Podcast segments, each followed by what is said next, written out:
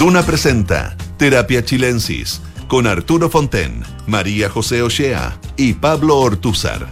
Auspicio de Sonda, líder en transformación digital. Duna, sonidos de tu mundo.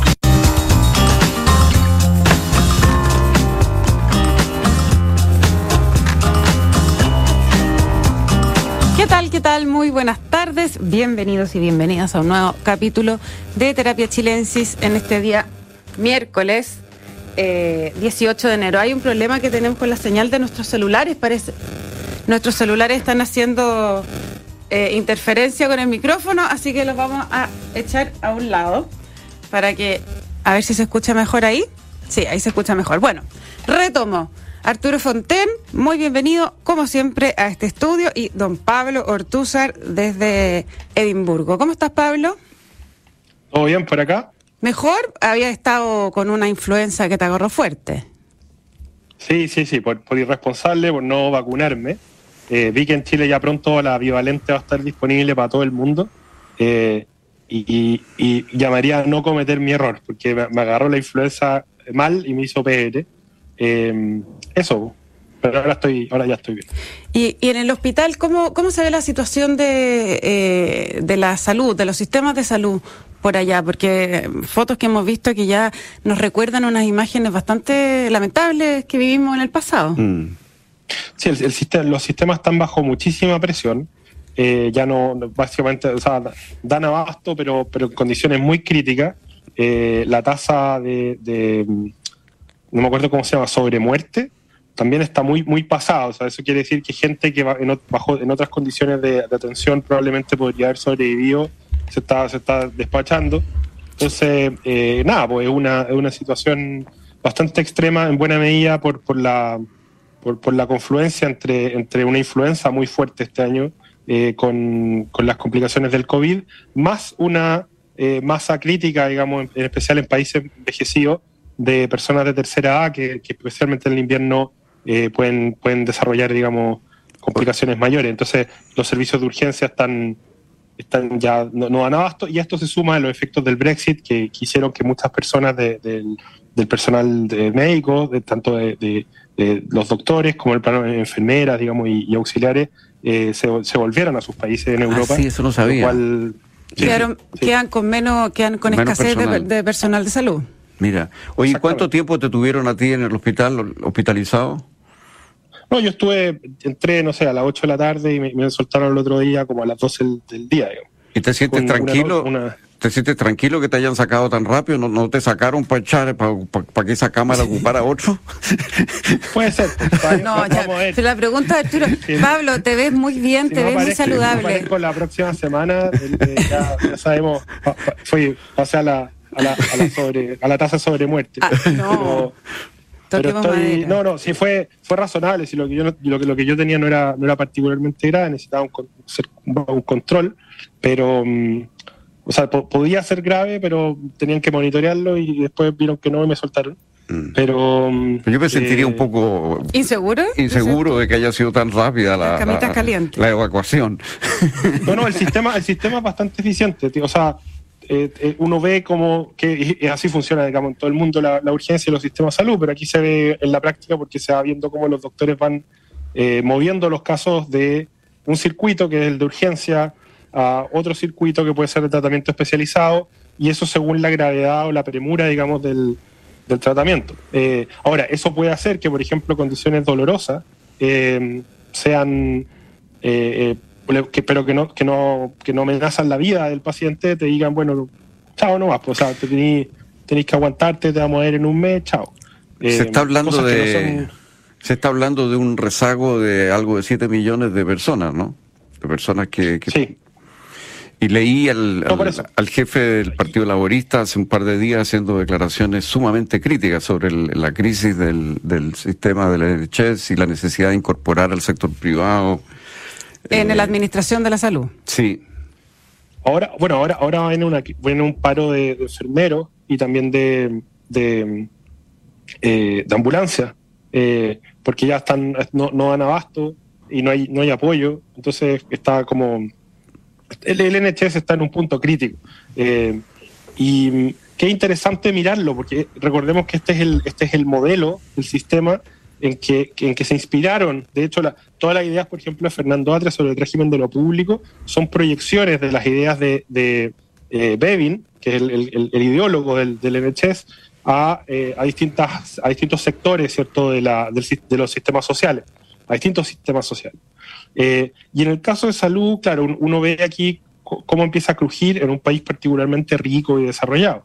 y, uno se hace la pregunta, bueno, ¿qué, ¿qué hacemos en Chile? Porque justamente ahora que, la, la, ISAPRE están ahí a, medio morir saltando, eh, es una muy buena pregunta. Eh, eh, en vez de decir, bueno, pero es que ya las ISAPRE son tan malas que dejémoslas caer y el sistema público está tan colapsado que ya si, si 3 millones más de personas solamente lo van a colapsar un poco más, que es una visión sumamente negligente. es, es, es, necesario aquí pensar un, proyecto de o sea, si, se va si van a acabar la ISAPRES, tiene que ser una demolición controlada y no un derrumbe. Eh, y, lo otro es hacia, hacia qué nos movemos, porque Chile durante la pandemia mostró al menos una capacidad instalada en salud al, al, al, cruzar los dos sistemas bastante notable, especialmente para un país, digamos, latinoamericano. Eh, o sea, hubo una, un, o sea, recordemos que el sistema público se hizo de eh, la red de camas del sistema privado. O sea, claro, ¿qué es lo que ocurre cuando hay emergencias? Cuando están estas emergencias y eh, había un conteo muy preciso diario de cuántas camas estaban disponibles y dónde, muy centralizado. Entonces la pregunta, claro, es cómo mantenemos una alta capacidad instalada al mismo tiempo que eh, eh, dando acceso a la salud y atención en salud a la, a, la, a, la, población de una forma que sea justa y que se haga cargo del hecho de que efectivamente la salud de cada persona debería valer, debería valer lo mismo. Ahora, mm. Y esto obviamente genera, no sé, pues, eh, es un sistema público con, con con complementos en seguros privados en distintas clínicas o qué sé yo. Hay formas de, organizar esto. España es un ejemplo con, mucha prestación privada, con mucho seguro privado involucrado, obviamente muy regulado, etcétera. Pero, pero tenemos que hacer una pregunta, en el fondo, esta cosa como mesiánica del régimen de lo público, allí donde todos somos no sé cuánto y todos hacemos no sé qué, eh, en verdad puede terminar en un callejón sin salida mucho peor de lo que estamos ahora. Entonces, eh, yo en, vez de, en vez de, de, moralizar demasiado el debate, sería bueno empezar a ver números y ser más pragmáticos en ver hacia dónde nos vamos moviendo para generar un sistema que sea más justo, pero que mantenga una capacidad de prestación, eh, eh, digamos, eh, equivalente o superior a la que tenemos hoy día. Porque si lo único que hacemos es generar un sistema más justo en teoría, en sus principios, pero que en la práctica funciona peor, ayuda a menos gente, se le mueren más personas, no, no, eh, eso no, no sé, quizá, quizá alguien siente que su que no, tengo idea, quizá algún moralista podrá estar feliz con eso, pero a mí, a mí me parecería un resultado bastante malo. Sí, es, curioso porque eh, esta distinción tan tajante entre lo público y lo privado empieza como a, relativizarse ¿no? En, en, la mayoría de los sistemas de salud. O sea, lo que decía el líder laborista era que, bueno, se mantendría en su proyecto eh, la gratuidad para el usuario, o sea, la entrada, bueno, que no es gratuidad, sino que tú la pagas con tu cotización de todos los meses, ¿no es cierto? Sí, claro. Eh, pero habría posibilidad de que hubiera eh, empresas privadas trabajando adentro a las que contrata, por así decir, el Estado. Y eso es lo que existe en casi todos los demás países de Europa. Inglaterra, en ese sentido, que es el primer sistema de este tipo que se diseñó, se hizo en forma muy eh, extrema, digamos, ¿no? Porque, pero los sistemas posteriores, como el español que tú señalas, Alemania también, hay mucha empresa privada metida ofreciendo servicios que financia el Estado son gratis para el usuario, pero que incorporan eh, empresas privadas con fines de lucro a la red. Y eso es lo que de hecho está funcionando. Aparte que la, experiencia inglesa está muy marcada por la guerra, por la experiencia de la guerra, que, que implicó una disciplina de colectivización de los bienes y del acceso a los bienes a nivel de la, de la, de la sociedad inglesa muy importante. Y es algo como mantener un poco el espíritu de, de, la guerra y el hecho de que el sacrificio humano haya sido parejo, digamos, en esa situación, eh, a través del sistema de salud. Pero, pero claro, la pregunta es ver, eh, o sea, eso, eso suena bien y funciona bien hasta que deja de hacerlo. Y, y, aquí la pregunta es cómo salvar más vidas, cómo, hacer, cómo dar mejores prestaciones, etc. Ahora, por otro lado, también hay, un tema que es valioso, que, es el de, la, de cierta disciplina, digamos, en el, el uso de los sistemas de salud, eh, el desarrollo ¿cierto? de, técnicas preventivas, eh, etcétera, eh, que son lo contrario a sistemas como el americano. pero claro, yo, o sea, podemos buscar soluciones intermedias que se ajusten a nuestros presupuestos, en el caso de, Chile, y desmoralizar un poco el debate, porque mm. justamente hay una moralización que creo que Hugo Herrera hace muy bien ese punto en contra de Atria, donde dice aquí, eh, en el fondo, es, como si el mercado fuera el mundo de Caín y la otra cuestión es como donde viven los hobbits. Mm. Eso no tiene ningún, no, no, es real, no es cierto, no tiene sentido. El Estado no es un mundo calentito y feliz. Los que, los que dicen eso del Estado es gente que no, que no usa las prestaciones del Estado, como el caso de Fernando Atria y sus amigos, digamos, con los hijos en el Grange, en el Santiago College, eh, atendiéndose en clínicas privadas claro que les parece lindo. El, este, eh, cada uno aporta según lo que lo, que puede y recibe según lo que necesita. Y a propósito. no viven así y no, y no y claro, una vez que se enfrentan a esas instituciones, yo no sé cómo reaccionarían. A propósito de clínicas privadas, eh, vi la otra vez unos números. ¿Es mayor el porcentaje de ingleses que se atienden en el sector privado que, en el, en el, que el sistema ISAPRE nuestro? ¿A nuestro? Sí. O sea, es más grande el porcentaje de la población que tiene seguros privados voluntarios, claro. Claro, que prefieren un sistema privado. privado que eh, eh, el mundo, que, el porcentaje de chilenos que están en la ISAPRE, lo cual indica que el sistema del NHS no logra que la salud para los ricos y para los pobres sea la misma. ¿Mm? Eh, los ricos siempre van a poder tener sus seguros privados, sus clínicas privadas y que claro, en situaciones de emergencia esas clínicas como ocurrió mm. eh, funcionan a todo el mundo y en Chile gracias al auge hay un porcentaje importante de personas que están en el sistema de FONASA y que se atienden en clínicas privadas. ¿no? Eso, eso es independiente del momento si es catastrófico o no. o sea, es. que están, en el fondo son categorías del auge en que eso ocurre. Ocurre, exacto, exacto. Y eso está operando y funcionando. Y ese es uno de los problemas, digamos, de, de, lo que se viene. ¿Qué va a pasar ahora con ¿Qué eso? pasará ahora con eso? Yo, yo, yo, por eso siempre insisto que nosotros tenemos una crisis que, que es un desajuste entre la estructura institucional y la estructura social. La estructura social de Chile generó una clase media que está como en tierra de nadie, que son demasiado ricos, frente al Estado y demasiado pobre frente al mercado. Y la pregunta, o sea, el desafío que tenemos es cómo eh, esos dos extremos hacerlos, digamos, acercarlos, hacer un Estado más eficiente, capaz de generar mejores prestaciones para más personas, pero también un mercado que sea capaz de extender sus servicios de, con, buena calidad y cobertura y todo hacia, hacia abajo. Esos, esos, son, son dos desafíos. Entonces, todas las propuestas que son eliminar uno de los sectores y olvidarnos, eh, y que el otro se haga cargo de forma medio mágica, no tiene ningún sentido. No, no, yo creo que es, como, pero, tenemos ese fetiche ideológico. O sea, en Chile mucho del debate entre izquierda y derecha es estatismo contra mercat, un Bueno, y es lo mismo que sucede en lo mismo que sucede en el mundo de la educación. O sea, eso mm. nos puede trasladar eh, completamente esos fundamentos a esa discusión, ¿no? Así es. Y, volvemos a lo mismo de nivelar, nivelar hacia abajo, vamos todos hacia algo más malo o cómo lo hacemos para que eh, lo, de abajo suba, mejore su calidad. Lo mismo ocurre en la salud y en, y en el plano de los colegios. Exacto. es un fetichismo. El, el, tema, con el Estado o con el mercado. Pablo Ortúzar, te quiero llevar a otro tema, ya que hablabas tú de esto de la moralización del debate. Eh, Escribiste ayer una columna muy interesante en la tercera PM que se llama Un monorriel llamado Antipolítica, que de alguna manera es un tirón de oreja de decir ya cortemos el deseo con, con estas acusaciones constitucionales y esta forma de hacer mm. política que solamente deterioran eh, el ambiente y lo que es necesario para sacar adelante un, país serio, ¿no? Eh, me gustaría que profundizara un poco en, en esta idea. Voy a leer un, una parte, dice eh, pese a lo indecente que sea el tono de la demanda y a lo merecido que tiene el gobierno perecer en su propia ley, en lo indecente, la demanda estamos hablando de la acusación de Jackson, ¿no? Eh, no, no, En general, digo. El oficialismo tiene eh, razón en lo sustantivo, tal como la de derecha lo tenía en 2019. Necesitamos unidad republicana y mejorar el nivel de nuestra política. Ojo por ojo, quedaremos todos ciegos.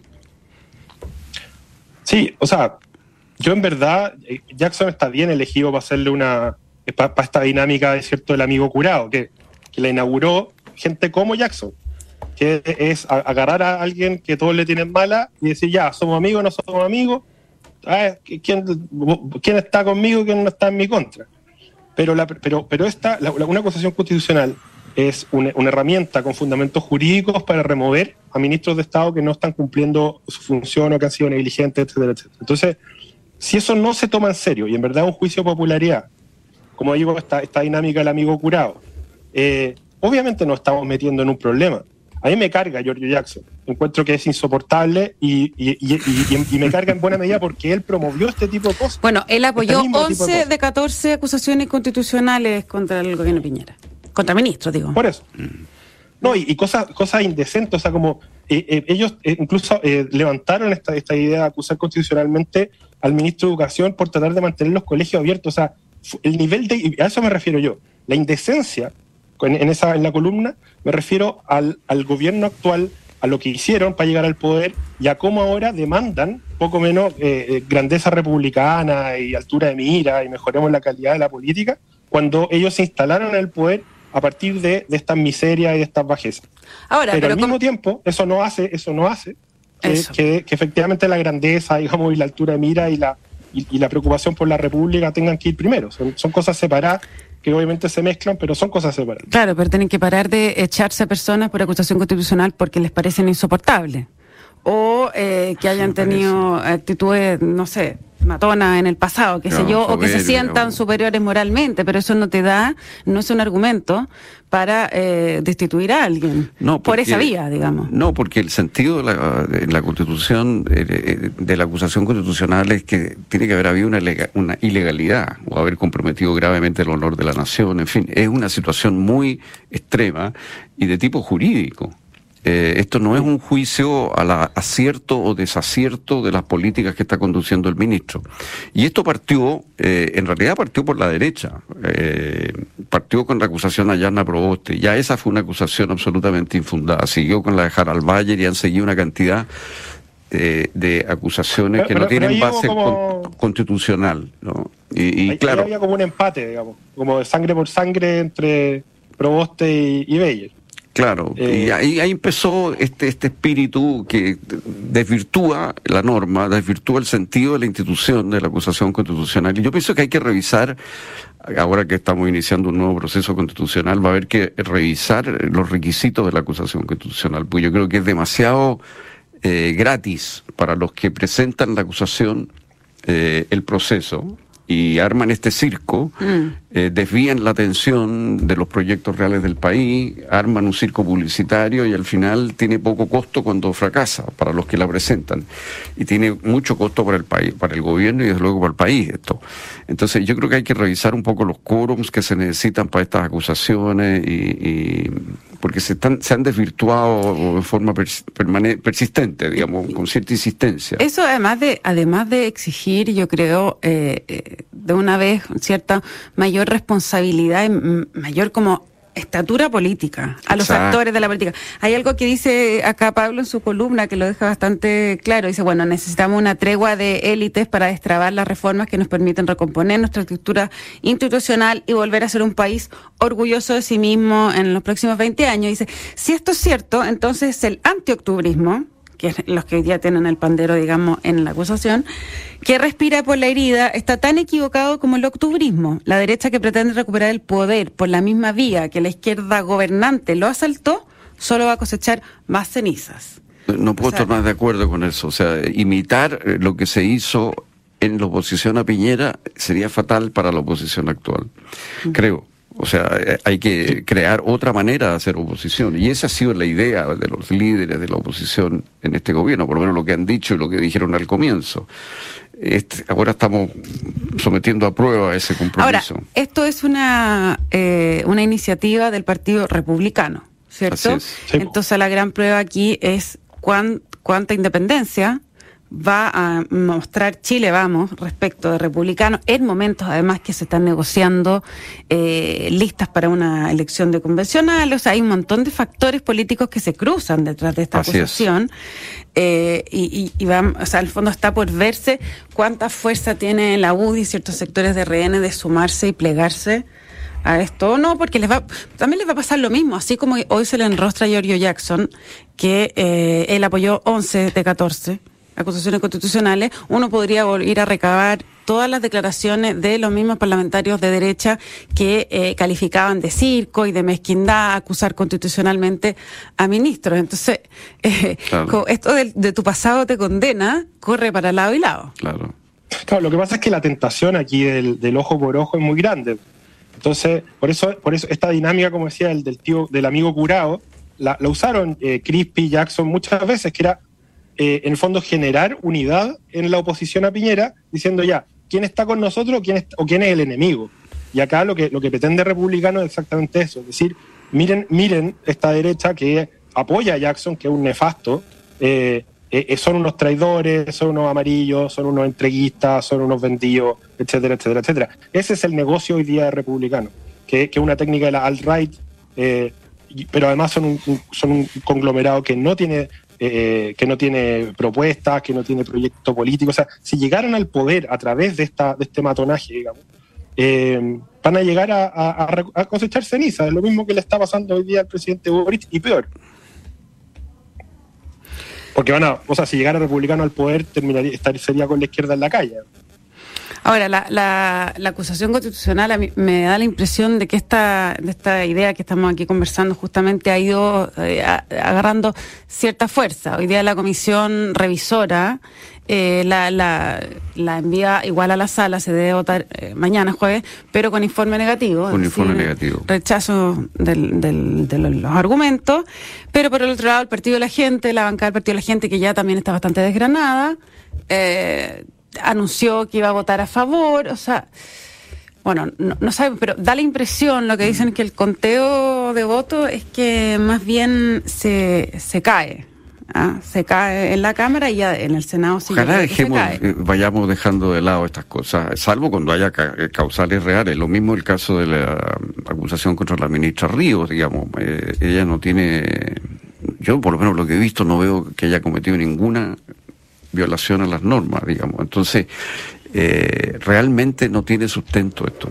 Eh, es distinto criticar políticamente y eso es lo que la derecha o la oposición, a mi juicio, debería estar haciendo. Debería estar preocupada de, de mover a la población en contra de la reforma tributaria, si es que están en contra, en contra de la reforma previsional, que están criticando, o sea, de los temas sustantivos.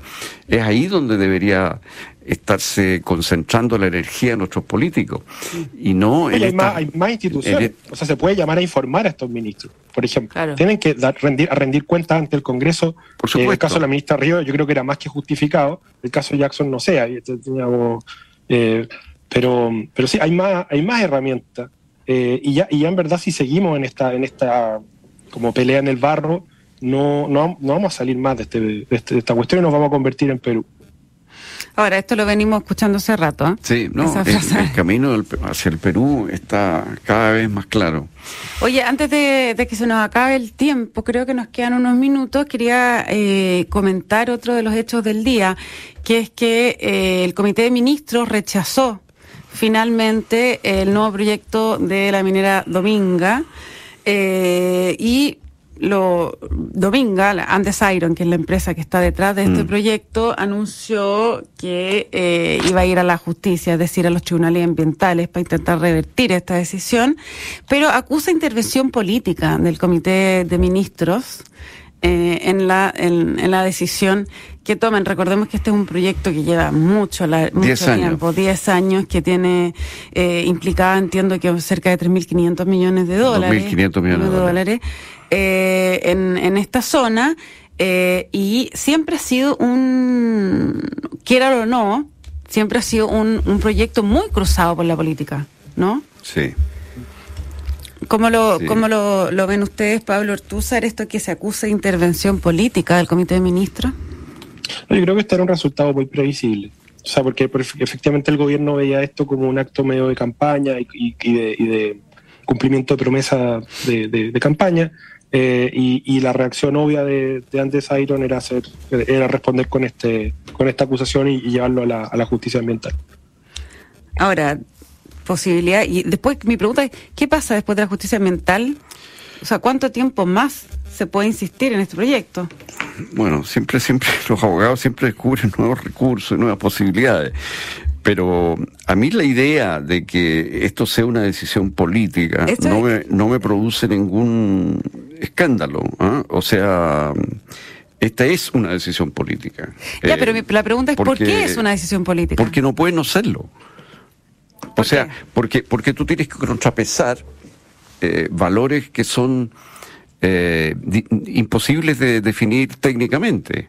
¿Cuánto vale la vida o la, amenaza a la vida de los pingüinos de Humboldt que están en esa zona? Eso puede ser técnico, pues. ¿Mm? Eso, es, eso sí es una. No, pero ¿cuánto vale?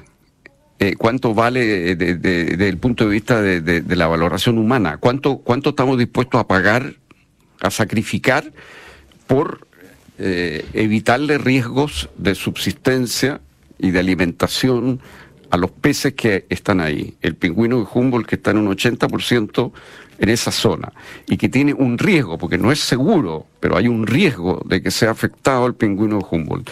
Y con él otras especies. Entonces, analizando especie por especie, hay un riesgo de que esas especies desaparezcan de ahí. ¿Cuánto vale mantener ese nicho, por así, ecológico, versus lo que le significa al Estado 500 millones de dólares anuales en impuestos. Eso es lo que más o menos se estima que sería lo que significa esto. O sea, por un lado tú tienes 500 millones de dólares anuales, que es mucha plata, con la cual se pueden hacer muchas cosas en pensiones, en salud, en educación. Y, el riesgo del pingüino de Humboldt. Y por otro lado, el pingüino Humboldt y, algunos otros peces que corren un riesgo de desaparecer. es una decisión política. ¿Tú crees que tiene que estar en manos de un comité de ministros esa No sé si de ministro, pero es una decisión política. Claro, pero eh, puede ser una instancia, como, bueno, hay instancias anteriores, digamos, que sí, también son políticas porque son gente elegida. a ver, eh, pero es que, es que el sistema medioambiental lo que hace es, una, es un asunto técnico, ¿no es cierto? Y ellos dicen, y, este proyecto pasó, la o sea, tiene la aprobación de los servicios medioambientales. O sea, ellos estiman que, eh, digamos, de alguna manera el daño ambiental no es eh, no, es sustantivo, no está asegurado, digamos, qué sé yo. Sin embargo, hay instituciones, eh, sobre todo todas estas ONGs y qué sé yo, que, circulan en esto, que sostienen que el estudio no está bien hecho, porque no se analizó especie por especie y que, y que hay estos riesgos. Entonces, en definitiva, eh, lo que tú tienes, que tienes en una mano, supongamos que es verdad, digamos, que hay un riesgo a la protección del el mundo de los peces en ese lugar. Eh, y en la otra mano tú tienes los 500 millones de dólares que sirven ¿Mm? para salud, para educación, para pensiones. Eh, eh, es bueno, es que no podemos borrar la política. Para eso existe la política, para tomar. Es una decisión de criterio. Y en definitiva es una decisión política. ¿Qué peso, cómo peso las dos cosas? Además, está el tema del agua, porque la mina le está asegurando agua gratis a la población de la higuera que hoy día no la tiene. Entonces eso también hay que sopesarlo. ¿Cuánto vale que esa gente tenga agua? Lo que a mí no me convence, pero no tengo, quiero decir que tengo muchas dudas en mi propia, mis propias palabras, pero lo que no me convence así de buenas a primeras es que sea un comité de ministros el que tome esa decisión. Entiendo que es una decisión política. Pablo Ortuzan. No, claro, o sea, que el hecho de que sea una decisión política también significa que se va a ver afectada por elementos que pueden no tener que ver con el hecho mismo, ni con los, ni con los eh, pingüinos, ni con la zona, ni con los trabajos, sino, por ejemplo, con un gobierno que, pretende hacer de la agenda verde un, eje fundamental de su, de su gestión y que, por lo tanto, aprobar esto, aunque, aunque cualquiera de las otras razones, digamos, desmintiera esa idea, podría eh, se vería mal o, le generaría, em, em, digamos, eh, problemas en, el, mm. en, ese, eh, en relación al, discurso que ellos pretenden promover, sostener, etcétera. Justamente porque es un proyecto que está en el ojo del huracán para muchos grupos de activismo y demás. Em, y por lo tanto, claro, el hecho de que sea una decisión política, la pregunta es qué tan, qué, cómo interactúan en este tipo de cosas la política y la técnica, ¿cierto? Porque se necesita entregar ciertas seguridades de inversión, el país necesita inversión en estos temas, todas estas inversiones tienen efectos contaminantes, pero podemos limitar eso, digamos, a través de estudios, investigaciones, etcétera, exigencias. Eh, y, claro, la, pregunta es si, la decisión final tiene que ser puramente política, porque justamente se va a ver enredada con, otros elementos que no van a tener nada que ver con el proyecto mismo, ni con, o sea, no mucho que ver con el proyecto mismo, con la zona, ni con, ni con el medio ambiente incluso. Pero yo creo, que, yo creo que yo creo que la idea de que todo lo que hoy día se resuelve en la política, salvo las elecciones, digamos, se, se, se, se, resuelva por la vía de, de técnicos, es una irrealidad. O sea, los técnicos, los expertos en estas materias toman decisiones políticas. Aquí hay una decisión de estrategia de desarrollo, de valoración de dos bienes, que las dos son valiosos y tú tienes que sopesar uno contra otro, hacer la suma y la resta. Bueno, y en eso consiste la política. No podemos tener un país sin política. No, de acuerdo. Vamos a seguir conversando de este tema porque a mí me interesaría... Eh, perdona, pero yo te... Pucha, se nos está pasando, pero si, si antes eh, eh, el proyecto Domingo no fuera de la familia Delano, no hubiera tenido que ver nada Sebastián Piñera. O sea, hay un montón de factores que no tienen nada, pero nadísima que ver con eh, la aprobación o el rechazo, incluso el rechazo popular, que de alguna manera incide, al parecer, en el eh, rechazo final de un proyecto de inversión de este tipo. ¿no? A eso me refería. Se cruzan muchos factores que van más allá de lo que incluso la política debiese decidir. Claro, es que de repente eh, los políticos toman malas decisiones políticas. Bueno, ya, no hacen demasiadas señas que se nos acabó el tiempo, así que bueno, conversaremos de esto el próximo miércoles, que es bueno, Pablo Ortúzar, eh, que se te ve bien saludable después de tu... Y, esperemos que esa pasada breve por el hospital no, no, sí, haya sido solo eso. bueno y sano. claro. Me acordé de Pessoa Belis. no. Tarde en el hospital. Ya, Arturo Fonten, Pablo, muchísimas gracias por esta conversación. Les cuento que la transformación digital de tu negocio nunca estuvo en mejores manos. En Sonda trabajan para que disfrutes tu vida, innovando y desarrollando soluciones tecnológicas que mejoran y agilizan tus operaciones. Conócelos hoy, Sonda Make It Easy. No se vayan de Radio Duna porque a continuación información privilegiada al cierre y luego sintonía crónica Epitafios junto a Bárbara Espejo y Rodrigo Santa María. Que estén todos y todas muy bien y nos encontramos mañana a las 8 con más Terapia Chilensis. Buenas noches. Muy buenas noches. Buenas noches.